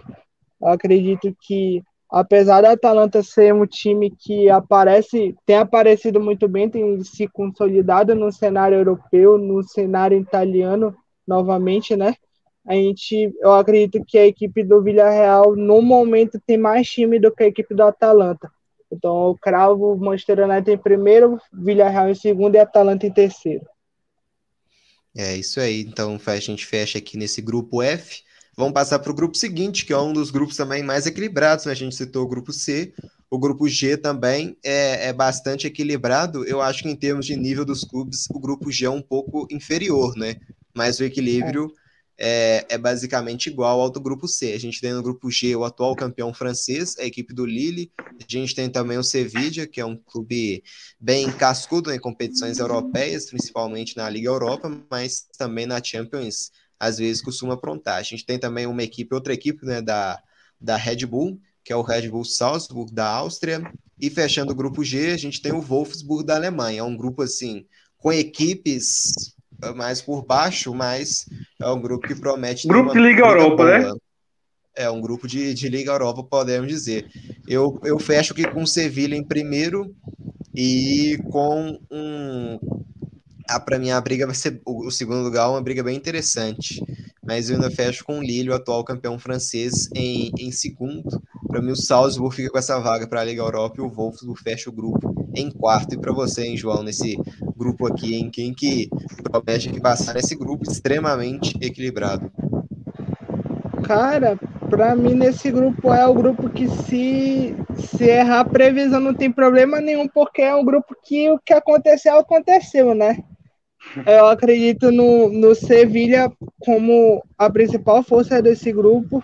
Eu acredito na, no quesito elenco, é um elenco mais forte, é um elenco superior tem, tem alguns rostos conhecidos, a gente tem o Rakitic, né, que tem que é o que é um dos principais jogadores do Sevilha, que que a gente conheceu mais ele quando jogou pelo Barcelona. A gente tem o Diego Carlos, o nosso, nosso zagueiro de, sele, de seleção olímpica. A gente tem a gente tem no ataque o Susso, ex-Milan, jogador Papo Gomes, já, né? Papo Gomes, ex-Atalanta, que, que hoje figura nesse ataque. E Eric Lamela, ex-Tottenham, que também está no Sevilha. Então, acredito que o Sevilha é o grande favorito nesse grupo. Para o segundo colocado, é que a gente já, já tem uma briga, né? É a mesma questão, como o Marcos falou, é a mesma questão do grupo C. Aqui a briga já é, já é bem feia para esse segundo lugar. Mas eu vou dar o voto para o campeão francês também. Vou ficar com o Lille em segundo e o Salzburg em terceiro. É isso aí, você, hein, Matheus? É um grupo, é como eu falei, é um grupo ali de Liga Europa, né? O Wolfsburg fez uma boa temporada no futebol alemão, é, conseguindo essa vaga para Champions League, né? É, tem o Lille, o atual campeão francês, de banca no PSG, e tem o Sevilha, né? Que, querendo ou não, é um time mais forte nesse grupo, um time que é, recentemente disputou um mata-mata de UEFA Champions League e o time que gosta muito de ganhar Liga Europa, né? Mas é, para mim o, o Sevilha tem, é o melhor time, é o melhor elenco desse grupo. Para mim o Sevilha passa em primeiro e ali em segundo eu fico ali com aquela dúvida, né? Em segundo tá muito imprevisível dizer, mas eu acredito em um Wolfsburg. É isso aí. Então esse é o grupo G, né? Da, da Liga dos Campeões, um dos grupos mais equilibrados também que a gente espera que essas duas vagas sejam definidas somente na última rodada. Vamos finalizar então passando para o grupo do atual campeão da Liga dos Campeões, o Chelsea, que vai, aqui é um grupo, a gente mostrou um equilíbrio, aqui é um grupo basicamente dividido em dois, né, com Chelsea e Juventus né, do lado mais forte, numa prateleira mais alta, e com Zenit na Rússia e o Malmo da Suécia logo abaixo. É um grupo que que promete muito uma briga por talvez pelo primeiro lugar, embora eu, eu veja o Chelsea hoje num patamar ainda acima da Juventus. Mas é um grupo interessante. Esse duelo promete bem. Esse Chelsea e Juventus, hein, Matheus? O que a gente pode esperar desse Chelsea? Tem, tem time para buscar um, um, bicampeonato de forma consecutiva que se reforçou ainda, né? Ganhou uma grande estrela, que é o Romeo Lukaku. Agora tem um, um cara né, que, que cheira gols lá na frente, lá no seu, no seu ataque. Com certeza, né? O, o título da Champions League do, do, do, Chelsea foi um pouco inesperado, né? É, com a bela campanha, com a chegada do Tuchel fazendo um belo trabalho em cinco meses, é, encaixando ali algumas peças e é, com certeza, né, o Chelsea se reforçando no elenco, gastando muito em Lukaku, uma peça ali que precisava ali na frente, já que time, é, time Werner não rendeu como esperavam. Mas o Chelsea tem sim, tem time forte, tem time para buscar a primeira colocação do grupo, tranquilo, e tem time sim para buscar esse bicampeonato né, da Champions League. É, um time que tem boas peças, tem o Harvest, tem o Mason Mount, tem o East Games, que começou com boa temporada, um reforço ali atrás do Thiago Bach, que começou jogando muito bem, tem o Thiago Silva, tem o, o, o Rudiger que renovou o contrato, o Christensen que renovou o contrato, tem o Nagolo Kanté, tem o Jorginho, o melhor jogador da Europa, tem várias peças ali do Chelsea que é, faz o Chelsea um time é, um dos favoritos a conquistar esse bicampeonato, né? E inclusive buscar também esse título inglês, quem sabe. E vamos ver agora, né? Já que contratou o goleador, gastou muito, teve que mexer as bolinhas ali nos cofres para contratar o Lukaku. E vamos ver, né? Elenco tem, time tem, dá para passar em primeiro, vai fazer um bom, um bom duelo com a Juventus. Com certeza, a Juventus, querendo ou não, um time grande, um time que não é flor que se cheire em relação à Champions League, um time que sempre está ali beliscando uma vaguinha. Mas eu espero que o Chelsea passe em primeiro tranquilo nesse grupo, o Juventus em segundo, e o Zenit, né? O Zenit que foi ao mercado, trouxe o Claudinho, a equipe do, do Malcolm também. O Zenit tem uma grande força, especialmente financeira, tá ali sempre fazendo boas contratações, é, buscar ali aquela, essa vaga aí para a Liga Europa, né? E o Malmo, vamos ver o que o vai tentar fazer nesse grupo, né? O time sueco. É, isso aí, grupo. O Hulk 38 está participando aqui com a gente no chat, né? Esse sim é um grupo que acho que pode ter surpresa Né? Para ele, o Chelsea e o Zenit vão se classificar nesse grupo, então para ele o Zenit vai conseguir desbancar. Eu não descarto, viu? Juventus. É, também. Eu não descarto essa possibilidade. O Juventus sem, bancar, né? sem Cristiano, né, Matheus? É. Juventus sem Cristiano, então. É. Complicado. É, e para você, hein, João? Pro...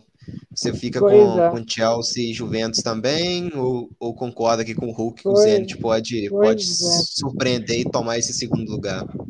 Esse grupo tornou, se tomou uma proporção meio perigosa né, para o segundo lugar com essa saída do Cristiano Ronaldo da Juventus. É, e sobre isso, né, quando, quando a Juventus fez o investimento para trazer o Cristiano Ronaldo, que era que eu queria cara que eu tinha mencionado é, anteriormente, tipo, a Juventus se preparou para ter o Cristiano Ronaldo e não se preparou para receber ele. No caso, não deram, não deram aquilo que se precisava para um jogador como o Cristiano funcionar. Tipo, o Cristiano é um jogador com fator decisivo enorme. É, isso, isso não tem dúvida nenhuma. É um grande goleador, ele é, e isso ficou provado mais uma vez nesse tempo que ele ficou na Juventus mas alguém sabe que sozinho o Cristiano Ronaldo ele não pode fazer muita coisa. E hoje, hoje nessa loucura, né, da transferência dele pro pro Manchester United, eu tava passeando procurando informações, né, observando alguma coisa a respeito, dentro da própria torcida da Juventus. E isso é um sentimento unânime do fato de que o Cristiano Ronaldo não tinha um time para jogar junto com ele entregar, trouxeram o Cristiano Ronaldo, entregaram um técnico inexperiente para treinar o time, que no caso era o André Pirlo, é, e, e as peças que tinham no time, algumas muito contestadas e algumas conhecidas que já não estavam rendendo aquilo que se esperava delas. A gente tem, no caso para nós brasileiros, a gente tem nas laterais Alexandro, que é muito contestado por nós brasileiros, que é contestado também na torcida da Juventus. A gente tem o Danilo, que muitas vezes perdia a vaga para o Juan Quadrado, na lateral direita. É, do miolo de zaga, não tem muito o que reclamar a respeito de Bonucci e Chiellini, a, são a atual dupla de zaga campeã da Europa. E só que a gente tem, né? A gente tem dois caras que já estão numa idade avançada. O Chiellini, por exemplo, tem, sofre bastante com lesões. Então, gente, então você já tem uma baixa importante no elenco. No meio-campo você conta com jogadores que já não, que não são de um nível esperado, que não rendem um nível esperado como, como o Bentancur e Makini que chegou agora recentemente você tem você tem no ataque um Paulo de Bala que não é o Paulo de Bala que surgiu na primeira temporada da Juventus e que amargou uma temporada muito uma temporada com uma série de lesões. Então, tipo, tudo isso pesa. Tudo isso pesa. E, e aí, então, tipo, nessa passagem do, do Cristiano pela Juventus que almejava uma Champions, a gente viu coisas que a gente pode considerar como um vexame, né? Tipo, por exemplo, como uma eliminação para um Lyon da vida. Então, tipo, não é algo que a gente se espera, não é algo que a gente olhe para um time da grandeza da Juventus, que a gente olhe para o time da Juventus e espera. E, tipo, o Cristiano Ronaldo não tem culpa nenhuma nisso. Tipo, eu acho que de todos os mata-matas que o, que o Cristiano Ronaldo jogou pela equipe da Juventus em Champions League, o Cristiano Ronaldo só não marcou gol em um jogo. Então isso mostra muito do fato que do que ele representa. Tipo, não adianta o Cristiano Ronaldo fazer três gols na frente e, e o, o time não ser compacto o suficiente para aguentar para aguentar uma pressão lá atrás. Então, tipo, eu enxergo a Juventus hoje como uma equipe enfraquecida. Uma equipe que que, a, que quando a gente olha para a dinastia da Juventus, isso não desmerece nada, porque se a Juventus tinha uma dinastia da Itália, o mérito é totalmente dela, mas se a gente olhar para a Juventus e olhar para o restante dos adversários que tinham numa época de uma longa dinastia da Juventus, não tinha quem batesse de frente. Não tinha quem batesse de frente. Muitas vezes a gente tinha, a gente tinha um Napoli como vice-campeão italiano. A gente tinha o Malásia beliscando um terceiro lugar. A gente tinha o Milan brigando no meio da tabela. a gente tinha uma Inter de Milão passando sufoco no meio da tabela também, brigando ali no sufoco para garantir uma Champions League. Então, tipo, quando o Cristiano Ronaldo chegou, tipo, é, é, é aquela história, né? Aquele famoso meme do, do carrão debaixo de um telhado podre. Era, era basicamente a Juventus com o Cristiano Ronaldo. Tipo, tinha o carrão e a cobertura do carro não prestava. Então, já era uma equipe que, com ele, eu já enxergava uma certa, uma certa fraqueza. Sem ele, eu vejo essa situação pior. Então, eu acredito que a Juventus ela tem grande chance de perder esse segundo lugar nesse grupo. Tem sim grande chance de perder o segundo lugar nesse grupo, pelo fato de estar enfraquecida no momento e pelo fato de a gente ter um Zenit que chega de novo, né? Um Zenit que se reforçou, um Zenit que, que já tinha já tinha o Malcolm, tinha o tinha o, o Lovren, zagueiro campeão com o Liverpool da Champions League naquela temporada.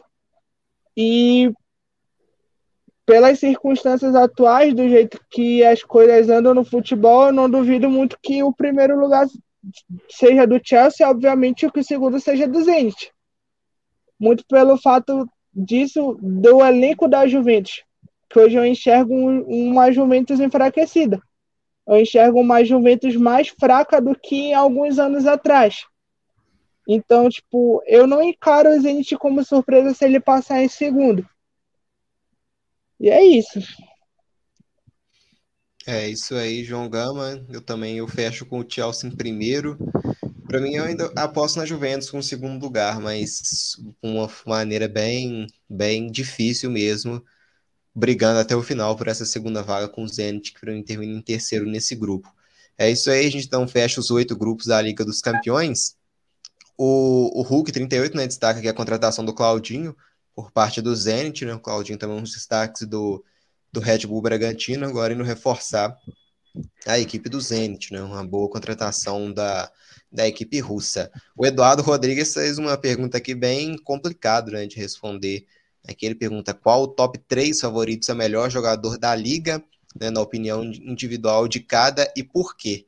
É um cenário bem difícil, né? Porque depende bem da posição. Da, no final, vai depender do de como cada equipe terminar. Vamos supor, se um Chelsea bate campeão de novo, aí possivelmente você aposta num Lukaku, num Kanté, se dá, dá, der Paris Saint-Germain, aí você pode apostar mais no próprio trio, né, Messi, Neymar, Mbappé, se o United conseguir conquistar o título, você já aposta mais no Cristiano Ronaldo, né, como o melhor jogador, se der um Bayern já fica Lewandowski, então no final já é mais difícil a gente cravar quem, né? A gente pode fazer uma análise de quais são os principais, né, os três principais jogadores que entram, né? No, no momento assim agora, quem são os principais jogadores do, do futebol europeu nesse momento para início da Liga dos Campeões? Né? Uma pergunta bem complicada. Alguém quer começar aí nessa, nessa pergunta, que é para mim é bem complicado, né? Porque de qualquer forma, se você é, elencar três jogadores, você vai ter esquecendo um monte, né? de fora, vai ficar muita gente de fora.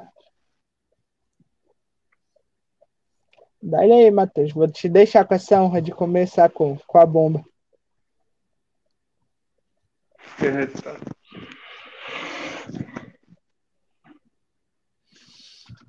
É, eu fecho.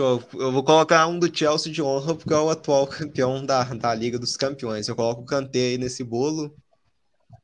Destaco também o Lewandowski. Aí para fechar os três que é difícil, né?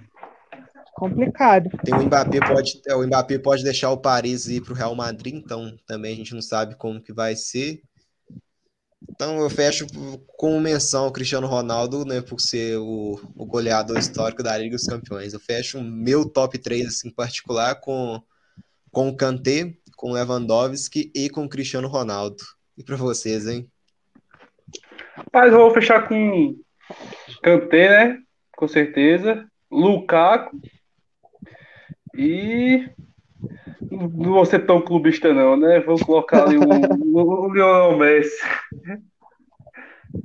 É, é complicado. Eu, eu fecho com o Lukaku. Hoje, para mim, é um dos principais goleadores na Europa. Para mim, eu, eu fecho com o Lukaku. E vou fechar com a dupla astronômica. Eu fecho com o Messi nessa chegada do PSG. Eu acredito que o impacto vai ser totalmente imediato quando começar a dar liga ali. E fecho com Cristiano Ronaldo, porque sem dúvida é a maior atração dessa janela. E é o cara que tem literalmente a cara da Champions, tem o sangue da Champions correndo nas veias dele. Então eu voto nele. É isso aí, esse é o nosso top 3 e deixa a galera aí também que estiver acompanhando a gente, né? Pode deixar aqui nos comentários também, né? O top, o top 3 aí de, de cada um de vocês. É isso aí, o, o Hulk 38 aqui participando com a gente, para ele o, o, top 3 dele, ele fecha com o, com o Neymar, o Messi e o Cometa Haaland, são, esses são os três jogadores aqui que o, que o Hulk fecha. Né? Boa bem, bem interessante também, né? Fechar do Neymar e Messi com Haaland aqui. Aí pra gente, a gente destaca, ainda tem muita gente ainda voa de fora, né? Que a gente nem citou, como lá no Manchester City mesmo tem o Kevin De Bruyne, no próprio Liverpool tem Salah, Neymar, tem né? o, o Van Dijk voltando agora, o Neymar, o Hulk 38 citou aqui, né? No, no chat, mas ainda fica uma galera boa de fora, né? Da gente, pra gente destacar, né? Então Exatamente. é isso. É isso aí. Gente, a galera aqui ainda participando da nossa enquete, quem vai levar esse, esse troféu da Liga dos Campeões, por enquanto Paris liderando com 67%, depois vem o Manchester United com 17%, e empatados o Chelsea com 8% e uma outra equipe com 8%. E se você quiser votar em numa outra equipe, você assinala essa opção de outro e deixa aqui no, no chat o seu comentário sobre qual equipe é.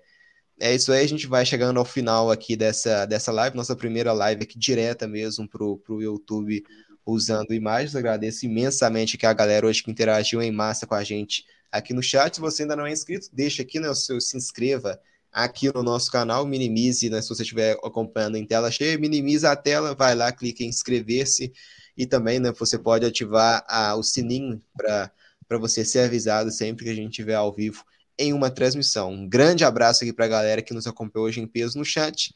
E vamos chegando à nossa despedida. Agradeço aqui imensamente a participação do João e do Matheus. Começando aqui com a despedida do João Gamos. João, muito obrigado aqui pela sua participação. Hora de despedir aqui da galera. Eu que agradeço. É, como, como espectador, espero uma grande Champions League, uma grande temporada europeia. Tô muito ansioso para essa janela acabar logo, para ver esses caras jogando logo até tudo hoje, de uma né? vez. Na, ainda tem, ainda tem, deixa eu ver, hoje são dia 27, ainda tem Na uns Inglaterra três. fecha hoje, né? Na Inglaterra. Eu acho que, fe- eu acho que na Inglaterra fecha, fecha, fecha igual todo mundo, que ainda tem daquela janela de transferência interna que sempre tem por lá. Aí fecha um pouquinho mais tarde. 29, né? Aí fecha um pouquinho mais tarde lá na Inglaterra. Eu simplesmente espero uma temporada incrível, tipo, uma coisa que a gente não falou é que esse essa nova esse novo regulamento da Champions permite que a gente tenha muito grande jogo logo logo na fase de oitavas com, com dois times fortes passando em primeiro e segundo lugar, o sorteio permitindo isso. Eu estou muito ansioso para ver esse PSG e City, ver como que isso vai como isso vai acontecer. Tô, tô ansioso para ver esse Manchester United em ação novamente com Cristiano Ronaldo. É, nesse fim de semana a gente já tem um jogaço, né? A gente já tem um Liverpool Chelsea só para ter um gostinho de como esses super times que a gente postula título na Champions vão se comportar jogando um contra o outro. E eu agradeço a oportunidade do Marcos, segunda vez por aqui pelo Deu Liga, primeira vez, primeira vez no YouTube. Precisando a gente estar por aí, sempre com muito carinho, sempre com muita atenção. E tamo aí, estamos esperando. E bora Liverpool. É isso aí, agradeço demais aí pela sua participação. Essa Liga dos Campeões não promete mais. A galera aí pode ficar por dentro também né, da cobertura da janela de transferências, que ainda pode ter uma, uma grande negociação né, ainda por, por vir. Né? Liga dos Campeões com muitos, muitos jogos bons, logo na primeira fase, mandando aqui a, a famosa né, Superliga Europeia lá para casa, né? Aí podem completar já a frase para bem longe. A Liga dos Campeões promete e promete Ainda muito. bem. Essa É Superliga aí. vai para longe da gente. É isso aí, Matheus Henrique. Aqui um grande prazer também contar com vocês, né? aqui é, participando aqui com a gente mais uma vez. Né? Agradeço imensamente pela sua participação, hein, Matheus? Muito obrigado, Marcos. Muito obrigado, Zongama. Foi um bom papo, um bom papo. Também estou bastante ansioso para a Liga dos Campeões, né? Vamos aguardar passar por uma data FIFA antes disso, né? Infelizmente.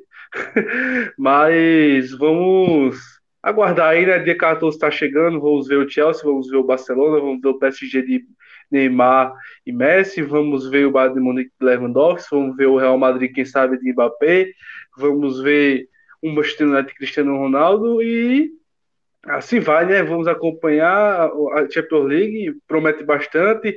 E eu estou bastante ansioso, né? Quero agradecer por mais uma vez estar participando aqui do debate esportivo né, do Deu Liga. É muito bom estar na presença de pessoas é, adoráveis e assim vai, galera. Muito obrigado à audiência de todos aqui que participaram do chat. Muito obrigado a todos. Tenham um ótimo final de semana. É isso, ó. Vamos só para encerrar aqui o, o Clênio Blenius participa aqui com a gente no, no chat. Vocês poderão debater um top 7 jogadores da liga em consenso entre os três. É, vamos então de forma Rapaz. rápida aqui para encerrar. a gente, a gente pode alavancar, colocar. A gente Rapaz. pode fechar com não na ordem, né? Vamos só citar é. sete aqui. A gente pode fechar com Messi, Cristiano Ronaldo, né? Que os dois já cabem aqui. Eu acho que é mais um fator unânime. Lewandowski. Kanté, né? É, Lewandowski. Kanté também acho que entra né, nesse bolo. Exatamente. É. Neymar, né? Menção pode... honrosa ao brasileiro, né? Tem Neymar, quatro, né? né? Cinco. É, a gente fecha com o Neymar é. também. O Mbappé mas... também. É, Mbappé, Kevin De Bruyne pode ser para fechar o. Com pode, certeza. Acho, com certeza. Kevin De Bruyne. É isso aí, então. Então, Cristiano Ronaldo, Messi, é, Lewandowski, Mbappé, Kevin De Bruyne, Kanté e. Lewandowski. Neymar. Neymar, né? Isso, Neymar, isso. Neymar, é Rosa, a nossa querida Neymar. É isso aí, então. A gente fecha aqui o nosso top 7. Agradeço imensamente a todos vocês que acompanharam aqui em, em algum momento né, dessa live, das sete pessoas acompanhando a gente ao vivo. Um grande abraço aqui para a galera aqui acompanhando a gente até o fim. Se você ainda não é inscrito, né, se inscreva no nosso canal e também deixe seu like aqui para fortalecer na nossa transmissão. Agradecemos a todos, hein? Valeu, galera. Tchau, tchau e até a próxima.